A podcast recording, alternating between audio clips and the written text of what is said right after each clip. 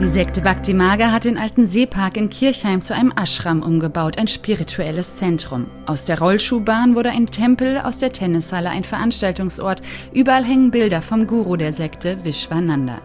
Aber der Ort dient nicht nur Gebeten, hier finden auch Kongresse von Verschwörungsideologen statt. Es gibt einen Taunus-Club, den Kongress für UFO-Gläubige, Vega aus der Matrix und Ende Februar soll der dreitägige Kongress Ethereum in den Räumen der Sekte stattfinden. Als prominenter Redner ist dafür Joe Conrad angekündigt, eine bekannte Person in der Verschwörerszene mit Hang zum Spirituellen. Der Politikwissenschaftler Jan Rathje vom Center für Monitoring, Analyse und Strategie forscht zur Verbindung von Verschwörungsideologien und Spiritualität.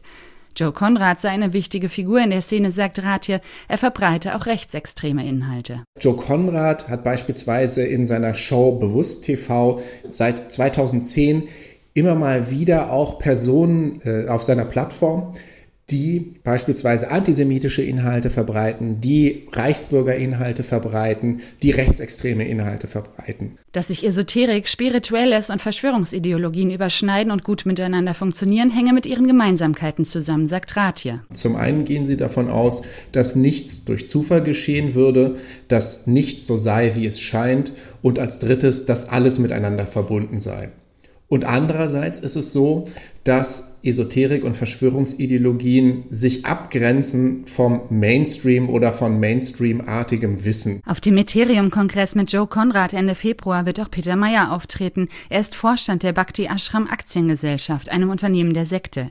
Über den Bhakti Maga Online-Shop können Tickets für die drei Kongresstage gekauft werden. Wer bei den Kongressen übernachten will, kann im Sektenzentrum außerdem ein Zimmer buchen.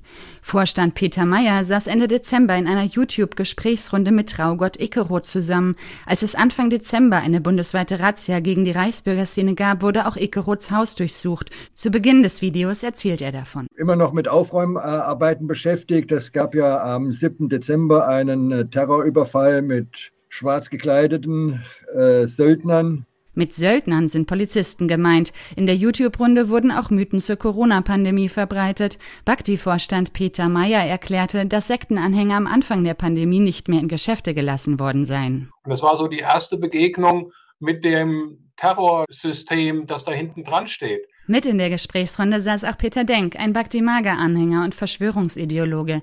Er behauptet, bei der Corona-Impfung würden Menschen Bluetooth-Chips eingepflanzt, die noch aus Kriebern Signale senden. Denk organisiert den UFO-Kongress in Kirchheim und hat bei Telegram und YouTube Zehntausende Follower. Dort verbreitet er Verschwörungsideen über die Corona-Impfung, Esoterik und rechtsextreme QAnon-Mythen. Der Berliner Anwalt der Sekte teilte dem HR mit, Bhakti Maga stehe zu Peter Denk in gar keinem Verhältnis. Bhakti Ashram AG Vorstand Meyer trete in Videos und Veranstaltungen außerdem als Privatperson auf.